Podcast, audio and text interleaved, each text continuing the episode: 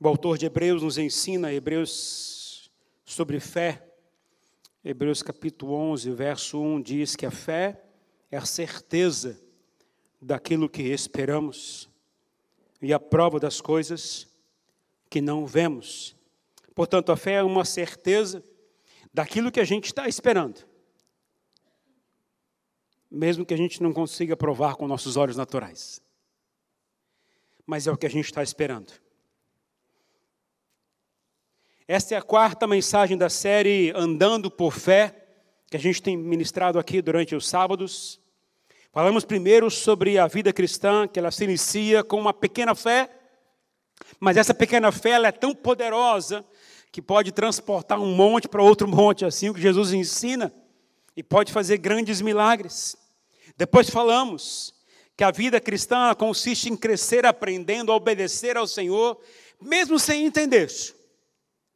Fazer as coisas obedecendo ao Senhor, mesmo que a gente não compreenda o que a gente está fazendo, mas porque o Senhor mandou a gente fazer, a gente tem que fazer. Depois falamos que Jesus deu um exemplo de fé uma fé inspiradora. Ele foi ao monte orar, e depois do monte orar, ele desceu e começou a andar por sobre as águas. E ele no barco estavam Pedro e todos os discípulos. E a vida de Jesus, o que Jesus fez, a inspiração de poder andar por sobre as águas, acabou movendo o coração de Pedro a desejar andar por sobre as águas. Jesus foi o grande inspirador para puxar e forçar Pedro a ter fé. Mas Pedro disse: venha, ou Jesus disse: venha. Mas a ordem de Jesus não foi apenas para Pedro, foi para todos. Mas apenas Pedro foi. Os outros todos ficaram no barco. E hoje eu quero dar continuidade um pouquinho e falar sobre o que Deus quer para a gente. Mesmo com a tônica sobre andar por fé, e hoje eu quero falar sobre uma fé comunitária sobre fé comunitária. Eu vou usar um texto de Mateus capítulo 26, os versos 40 e 41, da versão A Mensagem, que tem muito a ver com aquilo que eu quero compartilhar com vocês. Mateus 26, os versos 40 e 41, da versão A Mensagem. Antes de falar, só situando vocês, Jesus agora está prestes a ser julgado e condenado para ser morto e ser crucificado. Então Jesus pega os seus discípulos e vai para um monte, o Monte das Oliveiras, e lá ele tem com interesse de orar. Então ele vai separa aquele momento para sair com os discípulos para orar. E logo depois ele separa mais três para ir mais adiante para orar um pouquinho mais. Então diz assim o texto de Mateus 26, 40 e 41 da versão a mensagem, diz o seguinte: põe para mim lá, tá aí?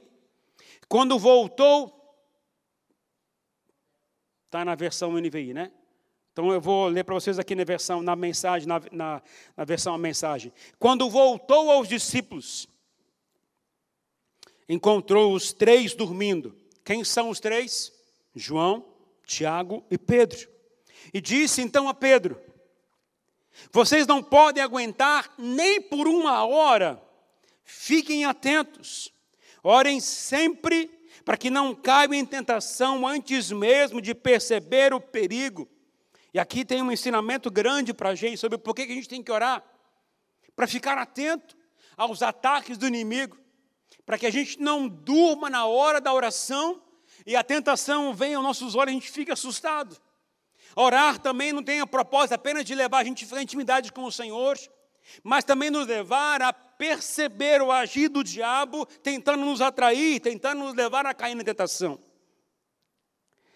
Então diz o seguinte: orem sempre para que não caia em tentação antes mesmo de perceber o perigo. Agora preste bem atenção nessa parte final do verso. Diz o seguinte: uma parte de vocês está disposta a fazer qualquer coisa por Deus, mas a outra parte simplesmente não reage. Uma parte de você está disposta a fazer qualquer coisa por Deus, mas a outra parte simplesmente não reage. Ou seja, uma parte de vocês diz claramente: eu tenho fé, eu creio, eu vou avante, eu vou fazer a vontade do Senhor, eu vou me envolver com Deus, mas a outra parte diz: ah, conta comigo não. eu não tenho jeito para isso, não tenho tempo, ah, eu não ir dessa forma, ah, eu sou preguiçoso, não dá para fazer isso, fazer outra coisa. Uma parte quer dizer, eu vou com impacto, com vontade, eu creio, e outra parte diz, não conta comigo não. Não conta comigo não. Na semana passada, como falei agora há pouco, nós falamos sobre uma fé inspiradora. Jesus inspirou Pedro a andar por sobre as águas. Mas os outros onze discípulos ficaram no barco. Mesmo com a grande inspiração de Jesus andar por sobre as águas, não levou a nenhum deles a mais a querer reagir, a querer buscar mais ao Senhor. Nesse tempo que a gente tem buscado a palavra do Senhor, buscado compreender melhor sobre fé, eu creio que a gente tem crescido e aprendendo mais sobre o Senhor sobre, a, sobre fé. E eu, particularmente, quanto mais leio a palavra, mais eu quero viver a vida conforme a fé que o Senhor está colocando no meu coração. Então, o meu coração, quando lê a palavra do Senhor, está ansiando ouvir Deus. Ou seja, eu estou inclinado a querer entender melhor a palavra do Senhor. Isso significa fé. Mas eu também, além de ouvir a palavra do Senhor, eu estou ouvindo cânticos que me levem a expressar a minha fé ao Senhor também. E eu começo então a querer mais e mais de Deus. Então eu busco cânticos, adoro o Senhor com cânticos, mas eu também ouço mensagens que têm a ver com fé, e aquilo também me inspira a querer buscar mais do Senhor, querer mais de Deus. Então, ou seja, eu estou motivado, eu estou inspirado, eu estou ali cheio para poder compartilhar sobre fé, porque isso está sendo o meu mover esse tempo. Eu estou inclinado a querer mais isso. Mas aqueles onze discípulos não quiseram isso. Talvez não foram a palavra de Jesus venha não os motivou a sair do barco. A verdade é que nós somos fortes em certas áreas da vida, nós agimos, nós reagimos com fé, mas também tem dentro de nós outras áreas que a gente não consegue reagir. Eu diria que essa área que a gente não consegue reagir, a gente eu chamaria que a gente é mais preguiçoso e mais procrastinador. Nas áreas que a gente não consegue se mover, é a gente como tivesse sendo levado a viver sempre procrastinando, ou seja, sempre deixando para depois. A gente vive medroso, medroso, medroso. Que área da minha e da sua vida a gente tem mais preguiça? Que área da nossa vida a gente é mais procrastinador, deixa para depois. Talvez algum vão dizer a área espiritual. Sabe aquela frase assim? Depois eu oro. Depois eu leio. Agora tem outras prioridades. E talvez é essa que o Senhor quer levar a gente a chacoalhar e mudar. Porque se eu não tenho minha vida espiritual acertada, aliançada e ajustada com o propósito de Deus, eu estou perdendo de viver tudo que o Senhor quer para a gente. Muitos querem viver das promessas que Deus tem para a gente, mas não querem se posicionar diariamente de acordo com os propósitos de Deus. Muitos querem viver uma vida saudável no casamento, no relacionamento familiar, mas não se posicionam de acordo com a vontade do Senhor, com a palavra de Deus, e nem têm atitudes corretas de amor a Deus e amor ao cônjuge. Muitos pais querem ter um bom relacionamento com os filhos, mas, como diz o profeta Malaquias, não convertem seus corações aos seus filhos e nem seguem o que determina a palavra de Deus. Muitos vêm ao culto, ouvem a palavra e saem empolgados para viver a vontade de Deus com fé, mas quando chega segunda-feira, ficam preguiçosos, não obedecem à voz de comando de Deus, não leem a Bíblia, não oram, não vigiam, não vêm as devocionais do pastor Herbert, cochilam e não reagem, seguem a vida normal do seu dia a dia. Enfim, Deus tem promessas para a gente, mas se a gente não confronta o nosso agir e não leva a reagir, a gente vive como preguiçoso e procrastinador, nós vamos ficar fora do alcance das promessas de Deus, é uma escolha nossa. Andar por fé significa obedecer o que o Senhor quer que a gente faça. É vencer a preguiça, é vencer a procrastinação, é vencer aquilo que a gente deixa para depois e coloca Deus em primeiro lugar.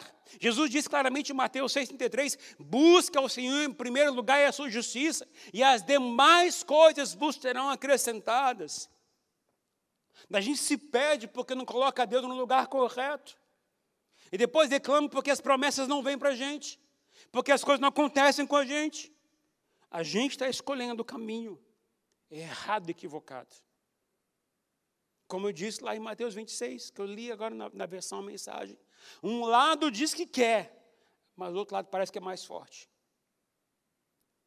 No texto que nós lemos, de Mateus 26, Jesus foi para um monte para orar, levou os discípulos, depois levou mais três, e foi depois isolado para orar sozinho ao Senhor, chorar, porque estava prestes a enfrentar a maior dor da sua vida. Mas disse aos discípulos: permaneçam aqui em oração. Mas eles cochilaram, dormiram. Talvez a gente está fazendo assim o tempo inteiro, sabe? E o Senhor tem me ensinado esses dias que para andar por fé, a gente precisa submeter a nossa personalidade ao propósito de Deus. A gente tem que sujeitar aquilo que nós somos a Deus para que a gente usufrua de tudo que Deus tem para a gente. E o que eu estou tentando te ensinar é que se você andar por fé diariamente, parar de ter preguiça, de procrastinação, você terá as promessas do Senhor acontecendo na sua vida, na sua casa, na sua família e no seu trabalho também. Posso ouvir um amém? Se a gente começar a compreender que isso é a vontade do Senhor, a gente vai começar a agir diferente.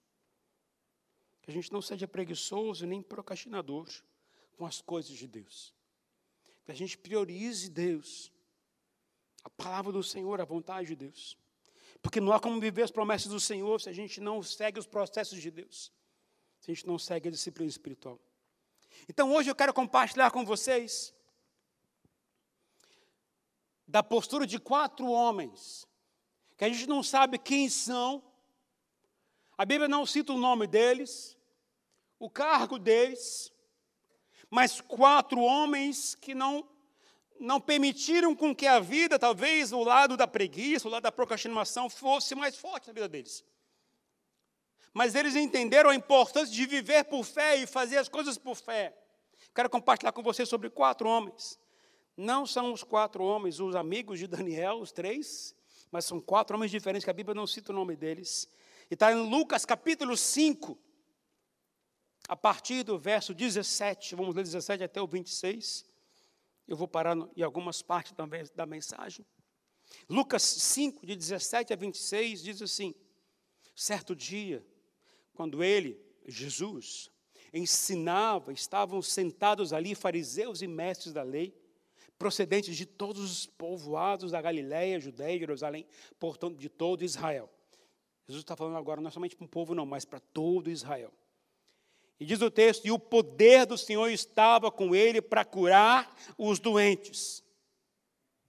Ou seja, todo mundo percebeu que o que Jesus fazia trazia bênção de cura às pessoas que eram levadas naquele lugar.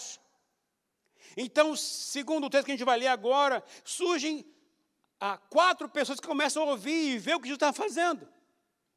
Aquelas quatro pessoas começam a perceber: ó, oh, Jesus faz milagre, ele está curando, está liberando perdão para as pessoas, está expulsando demônios das pessoas, ou seja, Jesus está fazendo milagres aqui. Então eles conheceram um paralítico amigo. E sabia que ele não tinha como nem chegar perto de Jesus. Mas eles acreditavam que se ele levasse aquele paralítico até Jesus, Jesus ia curá-lo. Eles colocaram o coração em levar um amigo paralítico até Jesus, para que Jesus pudesse curá-lo. Eu imagino a cena acontecendo naquele lugar. Imagino aqueles quatro amigos conversando entre eles, talvez dizendo o seguinte: é, Jesus apareceu aqui, é uma oportunidade que a gente tem agora de levar nosso amigo até ele. Imagina eles conversando entre eles, talvez um dizendo o seguinte: mas ele é pesado demais. Como é que a gente vai levar ele paralítico? Mas mesmo assim, eles estavam imbuídos de uma fé gigantesca de levar, parece que até Jesus. Que eles foram até o amigo e conversaram, dizendo o seguinte: ó, Jesus está aqui. Talvez ele nem soubesse quem é Jesus, mas Jesus está aqui. E ele pode curar você. Nós vamos levar você até lá. Imagina ele olhando para aqueles quatro, dizendo o seguinte: escuta, está vendo a minha situação? Paralítico, estou numa maca. Como é que vocês vão me levar? Como é que vocês vão me levar até Jesus? Ele disse: Você crê em Jesus? Ah, se você não crê, a gente crê por você. Mas eu vou levar você até Jesus, porque Ele pode curar você. Talvez aquele paralítico tenha dito para aqueles amigos: Olha, agradeço o esforço de vocês, mas Deus nunca se importou comigo. Deus nunca viu a minha aflição. A Bíblia não fala se ele é paralítico de nascença ou aconteceu no meio do caminho alguma coisa que o levou, não fala nem a idade dele. Mas eu posso imaginar aquele homem numa situação deplorável, desprezível, uma situação onde ninguém podia ficar perto dele, porque ele era amaldiçoado pela sociedade. Ele estava dizendo para eles: Olha, Deus não se importa comigo, não. Me esqueçam. Não vai dar certo isso. E os quatro disseram: Ele pode. Vamos levar lá? Você olha minha situação, ele pode. Vamos levar lá? Vamos. Então eles seguiram para fazer isso. Olha o que diz o versículo 18. E vieram alguns homens trazendo um paralítico numa maca e tentaram fazê-lo entrar na casa para colocá-lo diante de Jesus. E diz o verso 19: não conseguindo fazer isso por causa da multidão. Vamos parar aqui um pouquinho. Hum. O que acontece quando os planos que a gente programa não acontecem como a gente planejou? O que acontece comigo e com você quando a gente planeja uma coisa, organiza tudo certinho, e aquilo não acontece como a gente quer? Aqueles quatro homens planejaram, eu vou levar o paralítico até Jesus. Mas quando se depararam com aquela multidão na frente da casa, viram um grande impedimento. Algo que seria impossível de transpor. Porque todo mundo queria tocar em Jesus, todo mundo queria ver Jesus, e todo mundo queria ser curado por Jesus. E eu imagino talvez aquele homem parar de dizer o seguinte: olha, está vendo, não vai dar certo não, esqueça isso, não vai dar certo não. Não, vai dar certo, vai dar certo, vai dar certo. Mesmo que você faça aquilo que é a vontade do Senhor, você acha que não pode ter empecilho no meio do caminho? Mesmo que você se programe para fazer aquilo que Deus quer que você faça, você acha que não vai ter empecilho para você? Sabe, queridos, quando a gente é preguiçoso, quando a gente é procrastinador, a gente diz normalmente assim: a gente tentou, não vai dar certo. Fizemos nossa parte, não vai dar certo. Tentamos de tudo, olha a dificuldade, não vai dar certo. Esqueça, esqueça, esqueça. Esse é preguiçoso. Esse é procrastinador. Mas aqueles homens de fé disseram: vai dar certo. Vai dar certo. Não importa se as coisas não estão adequadas para a gente poder fazer isso, levar você até lá. Mas vai dar certo. E aí, infelizmente, para muitos de nós, a fé só funciona quando as coisas estão caminhando certinhas. Quando aquilo está lógico. Quando aquilo está correto. Porque se não tiver isso, não é fé. Quem disse isso? Quem disse isso? E eu aprendo com o Senhor que os empecilhos, as portas fechadas, às vezes as coisas que aparecem para dificultar, nada mais são do que provas que Deus nos dá para testar a nossa fé. Se a gente vai querer chegar e seguir avante ou não. Às vezes, às vezes, um problema, uma dificuldade financeira, às vezes uma crise conjugal, às vezes um problema no trabalho, você diz, não, isso aqui não é de Deus, não, porque não está dando certo. A gente acha que às vezes uma porta fechada significa que não é vontade do Senhor, pode ser, mas significa que não é vontade de Deus, será? Aqueles quatro homens não desistiram. Eles entenderam que viver por fé significa nunca desistir. Entenderam que viver por fé significa arriscar o máximo do máximo do máximo. Quem permite ser guiado pela preguiça, pela procrastinação, nunca vai entender os processos de Deus para o nosso crescimento. Mas quem é guiado por fé sempre vai encontrar outro jeito. Quem permite ser guiado pela preguiça, procrastinação, sempre vai dizer: Eu já tentei isso algumas vezes e nunca deu certo. Mas quem é guiado pela fé vai dizer: Para Deus não há nada impossível, sempre haverá outro jeito. Para quem vive por fé, para quem é guiado pela fé, vai dizer: Eu não desisto, porque lá está a vontade de Deus para a minha vida. Quando, quando bate uma crise conjugal, alguns dizem: Já tentei de tudo, não dá certo. Eu digo a vocês: então você não tentou o jeito de Deus ainda. Porque no jeito de Deus sempre dá certo. Sempre tem uma alternativa. Sempre tem um caminho para mudar. Quem vive crendo no jeito de Deus, vive de milagres. Vive crendo no Senhor. Quando bate uma crise financeira e você diz: quebrei, já tentei de tudo, não tem mais o que fazer. Agora, quando você é guiado por Deus, por fé em Deus, você diz: eu não vou desistir, Deus abriu uma outra porta para mim. Perdi o emprego. Você descabela, você continua crendo em Deus. Perdi uma chance de ganhar mais dinheiro. Você entra em pânico, você confia em Deus. Qual é a posição do seu coração? Olha o que o Tiago falou, Tiago capítulo 1, verso 2 e 3 diz: Meus irmãos, considerem motivo de grande alegria. Considerem o fato de passarem por diversas provações pois vocês sabem que a prova da sua fé produz perseverança. Produz perseverança. Os irmãos estão aqui, amém?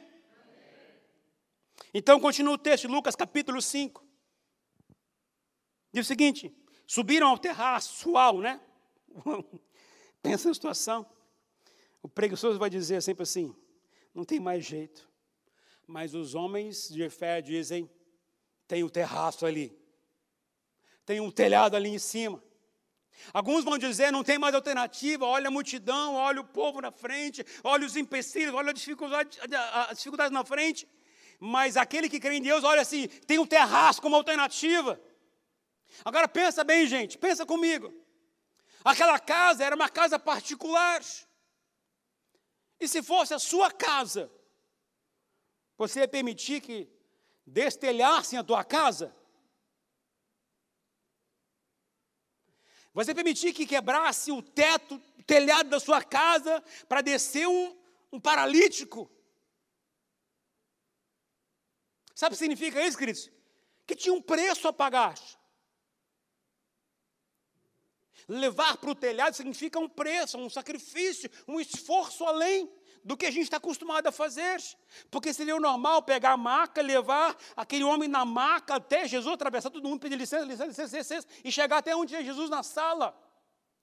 Mas eles viram que isso era impossível. Então eles foram atrás da casa, talvez conseguiram uma escada de alguém. Agora imagina a cena, gente. Quatro homens, talvez dois subiram, e dois embaixo. Amarraram com alguma coisa ali as, as, a maca Dois em cima puxaram, e dois embaixo tentando erguer, erguer. Pensa que é fácil. Mas não para isso, queridos, não para aí. Eles subiram, levaram um homem lá em cima. E levaram até o telhado e deixaram lá. E foram procurar, pesquisar onde estava Jesus. Talvez foram ouvir mais de perto. Está aqui na sala, está aqui na cozinha, está aqui no quarto, onde está Jesus. E foram pesquisar. A gente não procura Jesus onde Jesus está. A gente se acomoda. A gente é preguiçoso. Mas aqueles homens não foram preguiçosos. Foram ao telhado porque entenderam que o telhado era uma alternativa de Deus para eles. E quando chegaram lá, queridos, a única forma de poder descer aquele paralítico é quebrando o telhado. Não sei se eles tinham um martelo na mão, não sei o que, que tinham na mão, mas se esforçaram e quebraram o lugar. Talvez ao terminar tiveram que pagar para o dono da casa a reforma do telhado. Tinha um preço a pagar para que o amigo fosse curado. O esforço foi além do padrão normal, mas para que pudesse abençoar o seu amigo. Mas isso me ensina que quando você tem fé, Deus tem sempre uma alternativa, independente do seu problema. E continua o texto. Subiram ao terraço e o baixaram em sua maca, através de uma abertura, até o meio da multidão, bem em frente a Jesus. Eles sabiam onde estava Jesus e foram até lá. Quando a gente fala em ah, que eles pesquisaram, analisaram onde estava Jesus, significa que eles se esforçaram para saber onde Jesus está, onde se manifesta, o que ele faz. O que, que eu estou fazendo com vocês esses tempos que a gente começou a campanha, a mensagem da série aqui? Eu estou instigando vocês a fazer o quê? A ler a palavra do Senhor. Onde é que eu encontro Jesus? Na palavra de Deus. Onde eu encontro Jesus? Na minha oração a Jesus. Onde eu encontro Jesus? Quando eu vou no GP. Onde eu encontro Jesus? Quando eu venho à igreja. Onde eu estou na comunhão com as pessoas. Onde eu encontro Jesus? Onde eu estou naquilo que Ele abençoa. Se eu não leio a Bíblia, eu não vou encontrar Jesus. Se eu não oro, eu não vou encontrar Jesus. Se eu não venho à igreja, eu não vou encontrar Jesus. Agora, se eu me disponho a ler a palavra do Senhor, significa que eu quero me encontrar com Jesus. E eu me encontrei com Jesus várias vezes essa semana, quando lia a carta aos Gálatas. Aquilo me confrontou, porque Gálatas fala de você, põe em xeque a tua vida. Que tipo de liberdade que você tem na sua vida? Que tipo de vida que você tem? Paulo, ele confrontou Pedro na frente de todo mundo. Hoje as pessoas têm mimimi com medo de que o outro fale, de você, critique você, zombe de você. Mas Paulo, na frente de toda a igreja, toda a congregação, e apontou: Pedro, você está errado na sua postura. Você faz uma coisa e vive outra. Hoje, se um pastor faz isso, qualquer pessoa faz isso, a gente pode ser processado. Mas a Bíblia fala que isso era comum. Exortar os irmãos, alertar os irmãos. Paulo fazia isso. Mas eu começo a ver que há ensinamento de Deus para a gente poder viver a vontade do Senhor. E aí diz o versículo 20: Vendo a fé que eles tinham. Eles quem? Os quatro. Jesus viu o esforço dos quatro em levar aquele paralítico até ele. Jesus viu a dedicação daqueles quatro para levar o paralítico até Jesus todo o trabalho feito, levar ele na maca, subir no telhado, arrancar o buraco, fazer um buraco no telhado, descer. Talvez alguns vão dizer assim: você está paralítico, por que não joga do telhado mesmo abaixo, porque Jesus vai curar mesmo? não tem problema fazer isso, né? pode imaginar. Mas assim, todo o esforço de descer até onde estava Jesus. Jesus viu o esforço e viu a fé desses homens. E quando viu, diz o texto que Jesus disse: Homem, os seus pecados estão perdoados. Jesus não elogiou os quatro, Jesus não deu crédito aos quatro, Jesus não nomeou os quatro para alguma coisa importante no seu reino, Jesus não chamou os quatro para ser discípulos, mas Jesus disse: vendo a fé deles, Jesus vai então agora, se dirige ao paralítico e diz: Olha, homem, os seus pecados estão perdoados. Perdoados. Por que Jesus falou isso? Porque na cabeça daquele homem e na cabeça da sociedade, uma pessoa doente, uma pessoa paralítica, uma pessoa cega, ela é amaldiçoada tem um peso da sociedade, é um peso de Deus na, na concepção da sociedade daquela época. Jesus então disse o seguinte: meu filho, seus pecados estão perdoados. Naturalmente, quem estava ali, aqueles doutores da lei, disse: Mas que isso? Quem é você para você perdoar o pecado de uma pessoa doente, paralítica? Aí Jesus disse: qual a diferença de você falar isso você dizer levanta e anda? Então Jesus disse agora: levanta e anda e vai embora. Leva a sua maca, vai embora para sua casa. Mas sabe o que eu aprendo em tudo isso, queridos? Que o Senhor nos desafia a viver por fé e andar por fé. O Senhor nos desafia a parar de pensar apenas na gente e começar a pensar nas pessoas que precisam de ajuda, de carinho, de atenção e de milagre. Então hoje eu quero, eu vim com o coração aceso, fervoroso, desejoso de desafiar a igreja inteira a viver uma semana de fé. Eu quero desafiar você a uma semana de fé todos os dias. Eu vi só alguns poucos améns. É que você não sabe o que eu vou falar ainda. é que você não sabe o que eu vou pedir para você fazer. O que, que aqueles quatro homens fizeram? Eles se esforçaram para levar um paralítico até Jesus. Estou começando a imaginar onde eu vou chegar. Então, primeira coisa que você tem que fazer, você vai fazer três coisas essa semana. Assim como o Senhor tem me inspirado a viver por fé, e eu quero inspirar vocês também a viver por fé, eu quero desafiar vocês a fazer três coisas essa semana. E aí de você se não fizer. A primeira coisa a fazer, você vai ler o Evangelho de João. Quatro capítulos por dia. Só. Só que você lê uma sentada. Onde você quiser sentar. Quatro capítulos por dia. Ok? Segunda coisa, jejum. Um. Jejum, você vai fazer o que de jejum? Gente, negócio, jejum, ah, vou te fazer jejum, eu não vou mexer no Facebook. Isso não é jejum, não, tá? Eu não vou ligar a televisão, isso não é jejum, não. Jejum é de alimento. Você vai tirar duas comidas que você mais gosta de comer. A partir de segunda-feira, te dá uma folga amanhã. Segunda-feira até sexta-feira, cinco dias. Sábado não precisa, tem que estar forte sábado. De segunda a sexta. Se eu fizer sábado, alguns nem vêm na igreja porque estão fracos. Segunda a sexta-feira, você vai tirar dois alimentos não vem que tirar, eu vou tirar brócolis.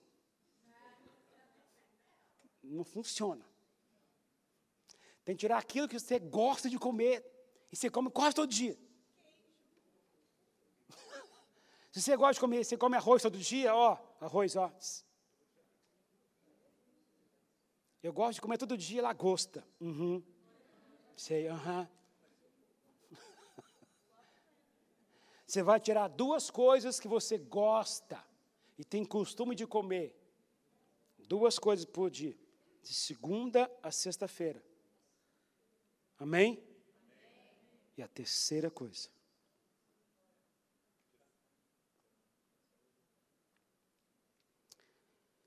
Você vai trazer uma pessoa doente no sábado que vem na igreja. Doente.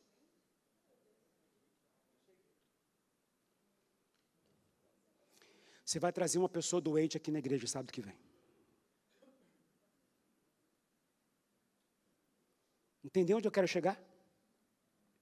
Se quatro homens levaram um paralítico até Jesus, é porque eles acreditaram que Jesus ia curar. O que eu quero estimular você a fazer, sabe o quê? É você que conhece pessoas doentes, que estão enfermas. Traz aqui, sabe do que vem? Nós vamos orar. Mas eu vou dizer uma coisa a você. Não é o pastor que vai fazer a oração e vai curar. Quem é que levou o paralítico?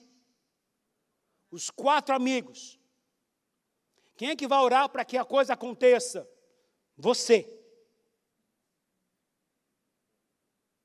Se você é uma pessoa que está crescendo em fé, você está crescendo em fé porque está aprendendo a palavra do Senhor todo dia, A palavra do Senhor diz em Romanos que a fé vem pelo ouvir e ouvir a palavra do Senhor. Então o que eu tenho que fazer agora? Pôr em prática. O que, que aqueles homens fizeram? Levaram o paralítico até Jesus. Se Jesus ia curar ou não ia curar, não importa. Mas levaram até Jesus, porque sabia que Jesus poderia curar. Eu creio, como diz a palavra do Senhor, tiver reunido dois ou três ali em seu nome, ali o Senhor está. O Senhor também estará aqui conosco no sábado que vem. Se ele não voltar a buscar a sua igreja antes. Mas, não acontecendo isso, venha e traga uma pessoa doente. Eu posso vir doente? Venha você também, mas traz alguém. E o que eu quero dizer a vocês, queridos? Vamos se esforçar essa semana Se você conhecer alguém no seu trabalho, se conhecer alguém na sua família, pode ser alguém do Brasil?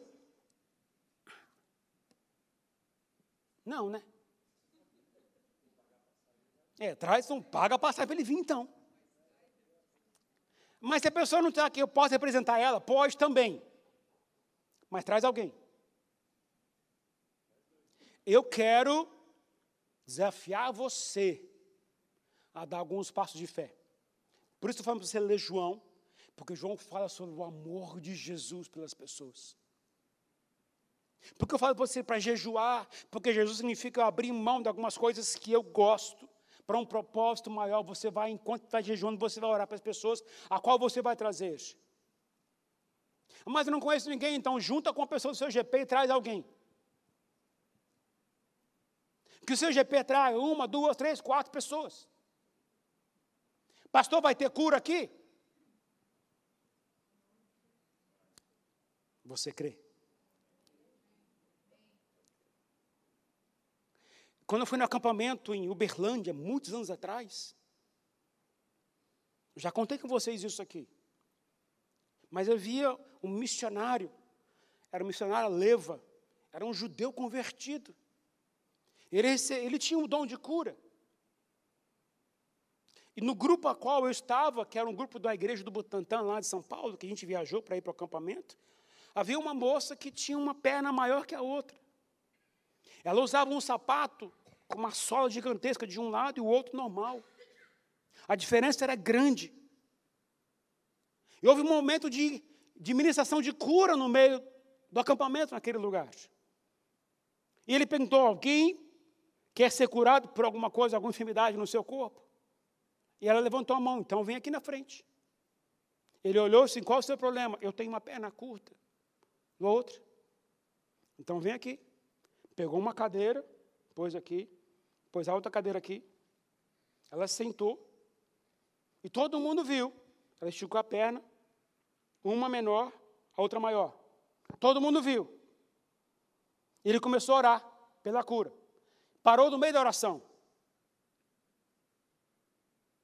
Porque todo, não tinha ninguém orando, né? Todo mundo estava assim, de olho para ver a cura, né? Aí o que, que ele disse? Comece a glorificar a Deus pela cura que vai vir. Pode fazer isso de olho aberto. Mas faça glorificando a Deus, clamando ao Senhor pela cura. E todo começou a glorificar a Deus, a orar por cura para aquela mulher. E a perna começou a esticar.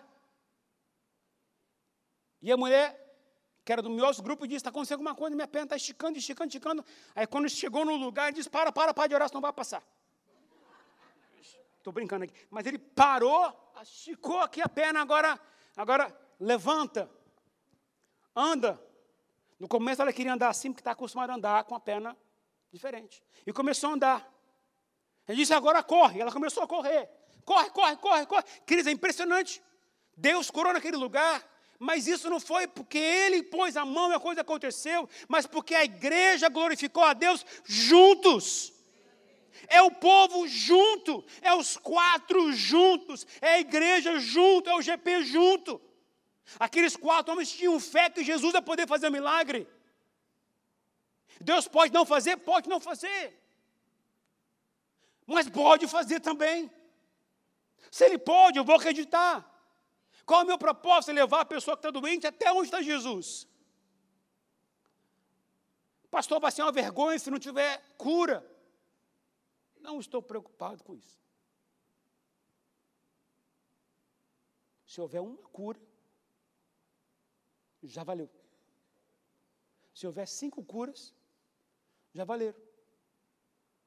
O que Deus quer nos ensinar, queridos? Qual é o tema da, da, da série da mensagem que eu estou fazendo com vocês aqui hoje? Desses quatro dias. Qual, lembra? Qual o tema da série? Andando por fé. Andar significa movimento, fazer alguma coisa. Eu quero desafiar você junto comigo a lutar por isso. Por isso que eu mando você ler a Bíblia, para você jejuar. E se você não acredita, venha sábado que vem. Você vai ver milagres.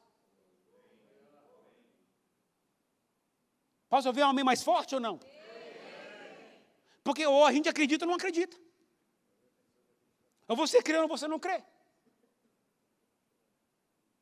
E aqueles milagres que a gente não consegue ver, glória a Deus, vai ter milagre. Deus pode. Mas a gente tem que acreditar. Esse é o único meio das coisas acontecerem. Assim como aqueles quatro homens fizeram, e a coisa aconteceu, a gente pode fazer isso também. Agora, convido você a ficar em pé nesta hora, por favor.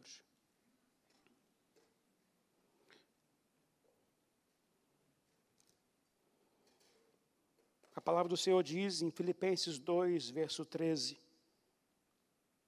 Pois Deus é quem efetua em vocês tanto querer quanto realizar de acordo com a boa vontade dEle. Pois é Deus quem efetua em vocês tanto querer quanto realizar, de acordo com a boa vontade dEle.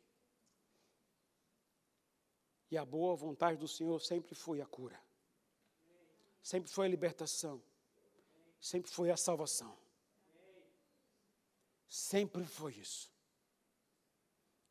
nós vamos ter sábado que vem mensagem de salvação e de cura. Você acredita? Você realmente acredita? Tem alguém com dúvida? Boa. Tem alguém com dúvida? Está muito fraco. O fundão lá está meio devagar. Vocês acreditam em Jesus, o povo fundão aí, ó? Está muito fraco vocês. Vocês vão sentar aqui na frente sábado que vem. Amém. Vamos pegar o foguinho aqui na frente. Porque vamos ver o milagre acontecer aqui. Amém? Amém? Então vamos ler a Bíblia, vamos jejuar e orar e as coisas vão acontecer nesse lugar. Amém? Posso ouvir um glória a Deus? Eu creio. E eu quero estimular você a fazer isso. Assim como nós cantamos aqui hoje. Milagres acontecem quando ele se move neste lugar. Curas acontecem quando ele se move neste lugar. Maravilhas acontecem quando ele se move neste lugar. Eu quero estimular você a fazer isso. Quero pedir a você, líder, estimule o seu grupo. Todos os dias. Dá uma palavra de fé no seu grupo. Estimule os seus filhos, seus, sua família, os membros do seu GP a acreditarem. Estimulem. Como Jesus fez com Pedro. Inspirou Pedro a querer andar pelas águas. Feche os seus olhos.